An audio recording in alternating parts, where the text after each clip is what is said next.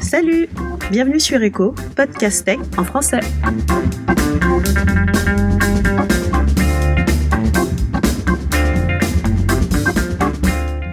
Salut, aujourd'hui on va parler avec Laurent Victorino qui est développeur de jeux vidéo. On va parler de développement de jeux vidéo. Salut Laurent. Bonjour. Comment t'es arrivé à être développeur de jeux vidéo? Alors, mon parcours il est relativement classique. Euh, J'étais en échec scolaire au lycée, j'allais plus trop au lycée. Je finis par avoir mon bac. Euh, j'ai je suis parti en école d'ingénieur. J'ai fait 5 euh, ans de, j'ai un bac plus 5 en ingénierie informatique. Euh, je suis rentré par une espèce d'arnaque incroyable dans une boîte de jeux vidéo parce que j'étais pas censé être la personne qui rentre, mais au final c'est moi qui suis rentré. Euh, la boîte, euh, la boîte, ça s'appelait PAM. C'est une boîte qui était à, Paris, qui travaillait sur un jeu qui s'appelle Top Spin, qui est une euh, simulation de tennis. Et, euh, et en fait, je suis rentré parce que j'ai prétendu connaître quelqu'un qui en sortait. Et en fait, tout le monde m'a cru et, du coup ils m'ont pris. Et comme le jeu vidéo c'est euh, c'est un peu comme une boîte de nuit euh, tu rentres que si t'es habitué. Et du coup une fois que j'ai eu ça après c'était un peu plus facile de se promener. Après Top Spin je suis rentré à Lyon. Euh, je travaillais chez euh, Ivory Tower qui est une boîte Ubisoft maintenant sur un jeu qui s'appelle The Crew qui est un, un très gros jeu de voiture. Et puis je suis parti. J'ai fait de l'IT pendant trois mois. Je me suis bien rendu compte que c'était pas pour moi. Et j'ai monté ma boîte. L'IT c'est-à-dire t'as fait quoi? Euh, j'ai bossé euh, chez Worldline sur le géoportail euh, parce que j'avais deux trois connaissances en, en data géographique. Et, et j'avais besoin de me convaincre que euh, que si j'étais par du bi c'était c'était pas que pour le salaire. Et en fait chez Atos bah j'avais le chez Worldline du coup j'avais le salaire. Mais l'environnement était pas c'était clairement pas pour moi et et c'est pour ça que j'ai monté ma boîte quoi. Et du coup cette boîte là c'est c'est quoi et vous vous faites quoi?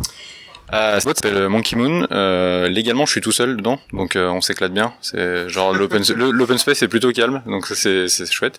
Euh, mais là, actuellement, on travaille sur un jeu qui, je dis non parce qu'en fait, on est, il y a plusieurs personnes qui travaillent avec moi euh, sur ce jeu-là. Euh, c'est un jeu qui s'appelle Nightcall, qui est un jeu d'enquête narrative qui se passe à Paris, qui a été annoncé sur sur PC et Switch pour le moment. Et, et voilà. Et du coup, je travaille avec la core team du jeu. On est cinq et avec les extensions et selon les périodes et selon le sens du vent, on monte jusqu'à 12 personnes. Et c'est quoi les autres membres de l'équipe? Ils font quoi?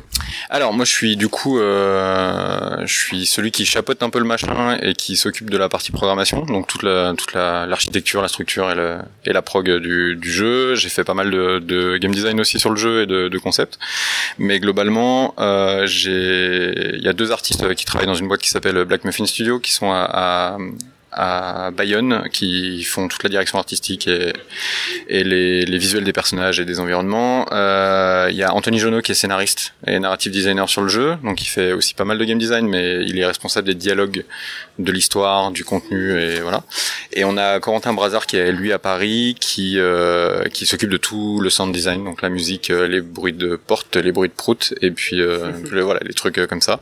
Et en extra, on a une équipe de traducteurs, une équipe de relecteurs, on a des programmeurs euh, freelance qui se joignent à nous de temps en temps euh, et voilà. Ça m'interpelle là, les graphistes qui sont à Bayonne et qui font un jeu vidéo euh, dans Paris sombre. Bah du coup moi je suis à Lyon, les graphistes à Bayonne, le, le scénariste est à Bordeaux et le sound designer est à Paris.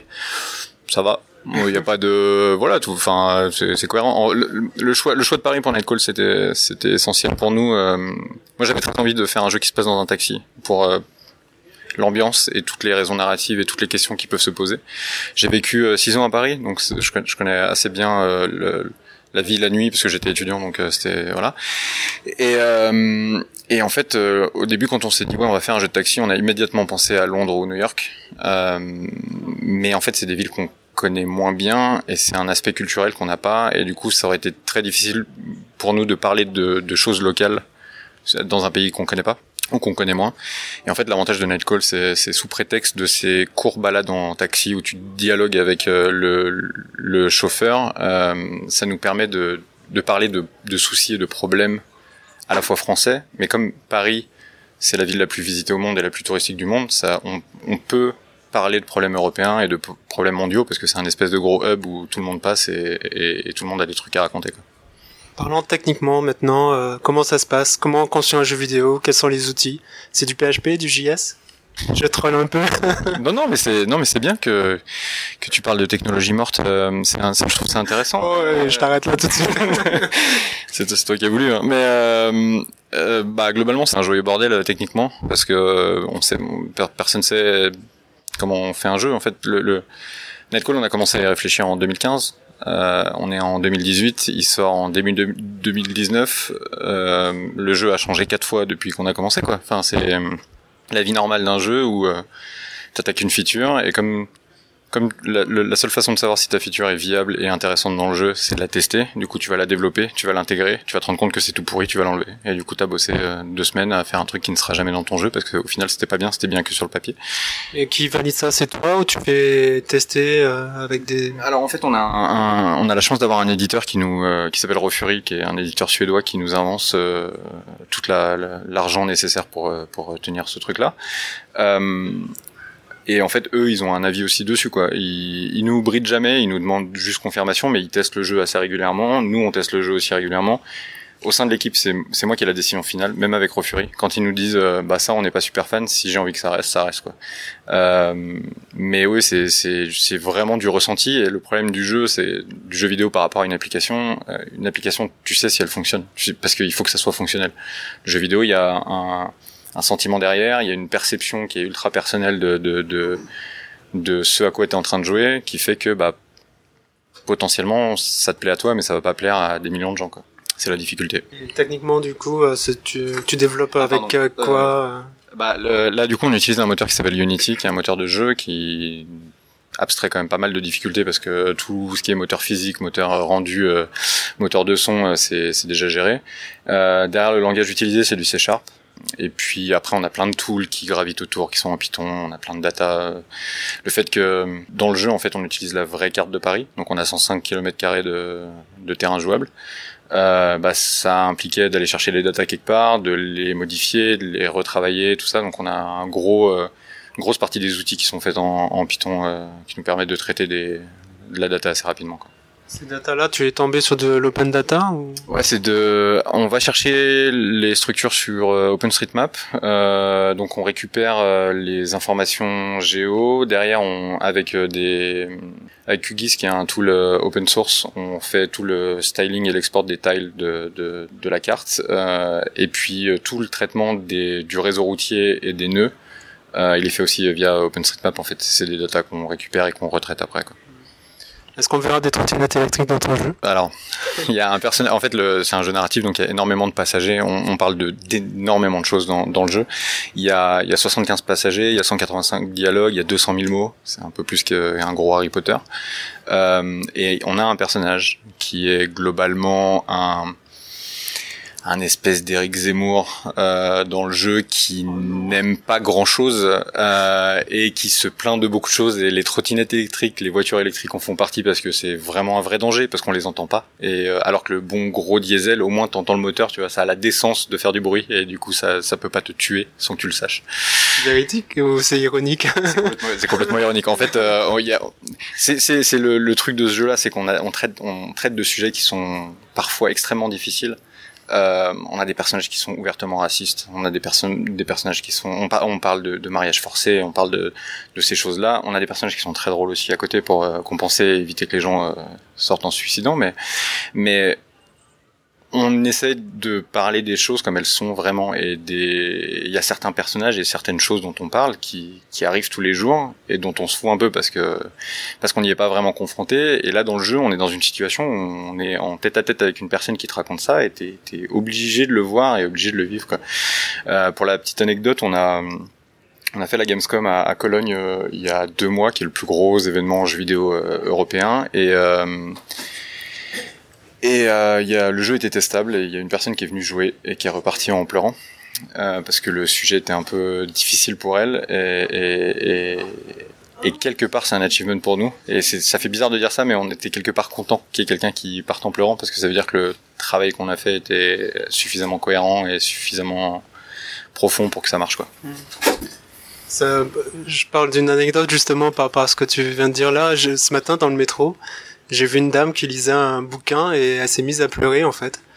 Finalement, c'est un peu ça. Euh, ce que tu disais de si tu fais procurer une, émotion, avec ton, ton jeu vidéo, c'est que t'as as gagné finalement. ouais, c'est bah nous ce qu'on ce qu'on aimerait. Alors je sais pas si je pourrais jamais savoir si ça arrive vraiment, mais moi ce que j'aimerais c'est qu'il y ait une personne qui se dise euh, ah ouais en fait ce que je ce que j'ai ce que ce que je prends à la rigolade euh, d'habitude pour certaines personnes c'est comme ça qu'ils le ressentent et c'est peut-être pas une bonne chose. Je dis pas qu'on va changer le monde, je dis pas qu'on va changer le moindre joueur euh, méchant qui les personnes méchantes resteront méchantes, il hein, n'y a pas de y a pas de doute là-dessus, mais si on arrive à, rien qu'un joueur qui se pose les bonnes questions, euh, je suis je serais assez content et je suis vraiment content de travailler avec Anthony euh, là-dessus parce que parce que ouais ce qu'il écrit c'est c'est travaillé, c'est réfléchi, c'est intelligent et, et et ça, ça pousse dans les coins où parfois ça pique un peu quoi. Donc, euh, mais tu vois, là on parlait de mariage forcé de, et de xénophobie, mais euh, on a aussi des personnages un peu plus légers. Tu vois, on a,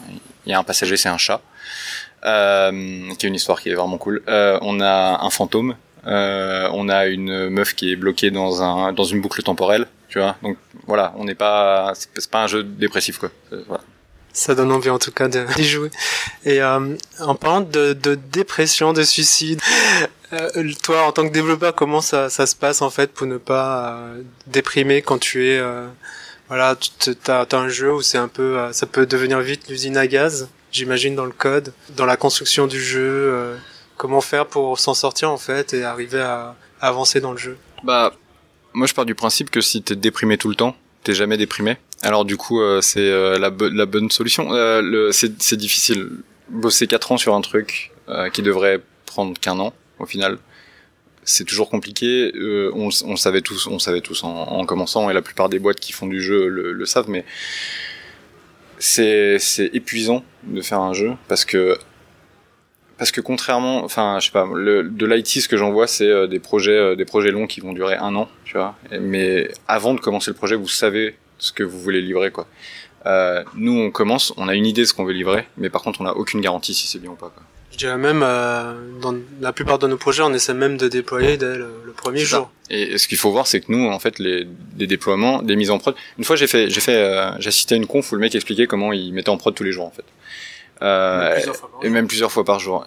Et en fait, nous, notre mise en prod, on en fait qu'une, quoi, au bout de cinq ans. Et bah ouais, Ouais, c'est toujours un peu délicat quoi, parce que tu sais, tu sais pas, t'as beau chasser les bugs comme tu peux, surtout que le, le, le jeu vidéo c'est suffisamment volatile pour que ta façon de jouer soit très différente de la mienne, et du coup bah quand tu vas tester, même si t'as une armée de testeurs qui vont, t'as toujours des choses qui vont rester derrière, et comme c'est construit L'architecture d'un jeu vidéo, c'est de la, de la R&D permanente, donc euh, c'est du bricolage avec des trucs qui tiennent au chewing-gum dans les coins parce que euh, au dernier moment on a décidé de mettre ça ou d'enlever ça et il fallait que ça tienne. Et bah du coup c'est très fragile et un jeu qui sort sans bug ça n'existe pas. Quoi. Pour faire le parallèle avec le dev web, est-ce que euh, tu fais du TDD Est-ce que tu fais des tests? Ouais, bien sûr. Bah oui, parce que du coup, je fais des prods qui durent 25 ans, donc j'ai le temps de, de, faire des tests de partout. On peut pas faire ça en fait, parce que, enfin, certaines boîtes essayent de le faire, essayent de le mettre en place, mais c'est sur des des tronçons super spécifiques. Euh, il y a tellement de conditions possibles et de, de, de raisons de, de, de, faire foirer le test que par nature c'est compliqué, mais c'est surtout que le, le fait est que c'est une perte de temps de notre point de vue dans le sens où tu vas développer une, une, une, feature, tu vas finir cette feature, tu sais même pas si elle sera dans le jeu à la fin. Quand je quand j'ai travaillé sur sur The Crew, euh, j'ai travaillé trois ans et demi euh, sur The Crew, 95% de ce que j'ai fait et, et c'est pas retrouvé dans le jeu final j'étais payé 95% du temps à rien foutre euh, techniquement. Bon, je travaillais, hein, mais, mais, voilà, parce que il y a un moment dans l'histoire du développement où euh, bah, on s'est dit ah ouais, mais ça ça marche pas avec ça. Alors on voudrait intégrer un nouveau personnage, mais du coup ça va faire qu'il va falloir modifier ça, pif paf pouf, tu tires les trucs et au final tu les enlèves parce que ça ça avait du sens euh, trois ans avant, ça avait plus de sens euh, après quoi. Donc si en plus tu dois faire, alors je, c'est pas perdre du temps, mais enfin si tu dois passer du temps à, à travailler sur tes tests, à développer tes tests pour un truc qui au final sera pas dans le jeu, ça a peu de sens. Quoi. Un autre sujet qui nous intéresse, tu disais, du coup, l'équipe elle est vraiment euh, décentralisée, il y en a un peu partout. Comment vous faites pour communiquer, euh, pour euh, pour travailler ensemble en fait à distance? Eh bah, et eh bah, on a la chance de vivre une époque formidable où globalement Internet est à peu près stable suffisamment longtemps pour qu'on puisse avoir une discussion. mais c'est un peu compliqué d'un point de vue humain et d'un point de vue équipe, c'est compliqué. Typiquement, euh, tu vois, j'ai vu mes gra- depuis qu'on a commencé la prod, j'ai vu mes graphistes physiquement une fois et demi, donc euh, c'est pas, humainement c'est compliqué. Après, d'un point de vue travail, on a tous les outils euh, pour le faire. Euh, je sais pas si je ferai des jeux après Nightcall, mais si je dois les refaire, je pense que je ferai en sorte d'avoir du budget pour qu'on se retrouve tous, souvent, parce que c'est c'est facile d'être dans son coin, d'être loin de l'équipe et de de se monter la tête tout seul ou de, se dire parce que je fais ça sert à rien alors qu'en fait c'est essentiel mais l'autre a juste oublié de te le dire parce que pour lui c'est évident que ton truc est essentiel. Et il y a ouais il y a un besoin de cohérence et de cohésion qui, qui n'arrive que quand tu te retrouves tous ensemble autour d'une pizza à boire du coca du coca chaud quoi Toi personnellement, comment tu travailles? T'as un bureau j'ai un bureau chez moi, je travaille chez moi en fait. Euh, j'ai une pièce qui est dédiée à, à la boîte et, et, et à ce qu'on fait. Euh, et voilà, je me lève beaucoup trop tôt, je me couche beaucoup trop tard. Et, et au milieu, parfois, je travaille. Voilà. Autre sujet, euh, en ce moment il y a un gros débat sur les gros studios avec euh, le fameux crunch pour terminer un jeu. Euh, Mhm. Quel est ton avis sur ce sujet? Alors mon avis est spécial et euh, en fait c'est c'est rigolo parce que je, ça fait plusieurs mois que j'ai envie de partager cet avis sur internet, mais je sais qu'il va pas être est. Il va, ouais, mais je, je sais qu'il va être- pas être très bien vu. Euh, le, le crunch, c'est c'est sans doute le pire Enfin, après la toxicité de, de, de certaines personnes, c'est sans doute le pire cancer qu'on ait dans le dans l'industrie du jeu vidéo. Euh, Il y a très peu de boîtes qui crunchent jamais, très très peu. Moi, j'ai eu la chance quand je travaillais dans des grosses boîtes, de, je- jamais personne m'a imposé du crunch. Euh, par contre, quant à l'assistante de direction qui descend les matelas du grenier pour les mettre dans les couloirs, t'as- personne te dit euh, on va travailler tard, tu vois. Mais bah t'as peut-être un petit indice que ouais ça va peut-être falloir pousser. Mais euh, mais le problème qu'on a, c'est c'est aussi beaucoup en France, mais euh, c'est que le jeu vidéo, c'est en France, c'est considéré comme le comme un métier passion. Et du coup, euh, t'acceptes de travailler sous n'importe quelle condition. Typiquement, euh, en France, le jeu vidéo, c'est le, domaine de l'informatique qui est le moins bien payé euh, pour un programmeur. Euh, et du coup, c'est vraiment, t'y vas et tu mets tes tripes sur la table et tu veux que ça sorte. Et le truc, c'est que, comme je disais sur The Crew, moi, il y a, il y a énormément de mon travail qui est pas dans le jeu final. Et du coup, quand arrivent les périodes de crunch où on en est à se poser la question de qu'est-ce qu'on va virer et qu'est-ce qu'on va garder, t'as envie que tes trucs y restent dedans parce que t'as un peu de fierté et que c'est quand même ton jeu et machin. Et du coup, bah, tu pousses et tu fais des heures et tu fais des heures pas possibles. Et au final, à la fin, les gens sont fatigués, déprimés, épuisés, tout ça. Et je, le crunch, c'est une connerie. Après, cela étant dit, euh, beaucoup de gens pensent que le crunch c'est uniquement une question de mauvais management et que c'était prévisible et c'était. euh, Je suis un peu nuancé là-dessus parce que prévoir des trucs à 5 ans, euh, c'est très très compliqué. Et c'est surtout que moi, dans ma situation actuelle, typiquement ce qui s'est passé il y a 3 mois, on a euh, un acteur majeur euh, du jeu vidéo, genre un, petit mec hein, qui a commencé sa boîte euh, la, semaine dernière, qui s'appelle Nintendo, qui est venu nous, dire Eh, ça vous dirait qu'on présente votre jeu au plus gros salon européen et du coup le plus gros salon mondial et qu'on le présente devant 400 000 personnes? Bah laissez-moi réfléchir ouais ouais ça peut être ça peut être cool. Bah voilà il nous faut une démo il nous faut une démo pour dans un mois. Bah très bien. Et il nous fallait trois mois pour faire une démo. Il y a un moment où le le temps soit on fait pas cette démo et on rate cette opportunité là qui est une opportunité unique qui se représentera peut-être jamais euh, et la seule, la seule fois où ça se représenterait, c'est beaucoup trop tard parce que le jeu sera déjà sorti. Soit on fait l'effort de pousser ça, soit on le fait pas et du coup on rate cette porte, euh, cette porte de sortie qui est assez géniale. Et du coup on l'a fait, mais parce qu'on, très franchement, j'avais pas le choix. Et c'est pas du mauvais management, c'est juste qu'un jour il y a une opportunité qui arrive. C'est des gens que tu travailles, tu travailles euh, pour les avoir depuis six- depuis six mois et le jour où ils te répondent, bah il se trouve que c'est à un mois d'un événement majeur. Quoi. On peut pas dire non. Et du coup, bah, j'étais après, moi j'ai jamais demandé à mes équipes de, de cruncher, clairement. Ça, ça impacté que toi. C'est parce que je l'ai voulu. Oui. Euh, mais ça a impacté que moi. Mais euh, j'ai fait en sorte que euh, le travail déjà disponible fait par mes équipes soit dans, dans, dans la démo et qu'on n'ait pas besoin de plus. Donc eux, ils n'ont pas eu besoin de faire des, heures sup ou quoi que ce soit. Euh, et j'étais le seul à faire euh, des horaires de con. Quoi. Pendant trois semaines, j'ai dormi, euh, bah, dormi 17 heures par semaine. Quoi. Tu sors, tu sors de là, t'es, enfin, t'es, physiquement, t'es pas bien parce qu'en plus, tu dois aller te taper la Gamescom et aller raconter toutes les 30 minutes le même discours à euh, 15 journalistes par jour pendant 3 jours. Quoi. Tu sors, tu, tu dors pendant un mois. Quoi. Mais c'est pour ça le crunch, très franchement, c'est, le crunch dans les grosses boîtes, c'est une connerie. Euh, surtout, la plupart des grosses boîtes ont les moyens de d'anticiper ça et de, de prévoir ça. Euh, les, les, les, gros débats sur des, des Ubi, des Electronic Arts, des Rockstar euh, qui font ça. Tenir un studio à 200 personnes, ça coûte extrêmement cher. Euh, les, certains studios euh, que je connais, euh, 200, 2 300 personnes pendant un mois, c'est le studio coûte 1 million par mois. Quoi. Donc à partir de là, ça coûte super cher et si ton jeu est en retard d'un mois, ça fait déjà une grosse dépense.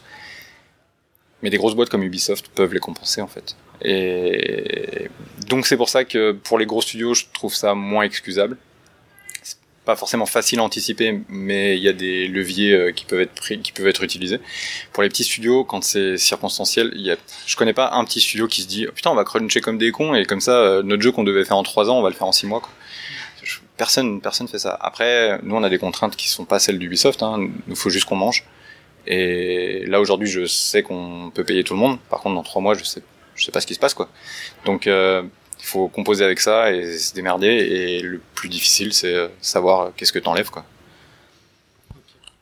Tu peux juste nous rappeler euh, du coup euh, The Night Call et ça sort euh, quand et sur quelle plateforme? Eh ben Nightcall ça sort en premier trimestre 2019. Euh, et aujourd'hui, à l'heure actuelle, ça sort euh, sur euh, Switch, PC, Mac.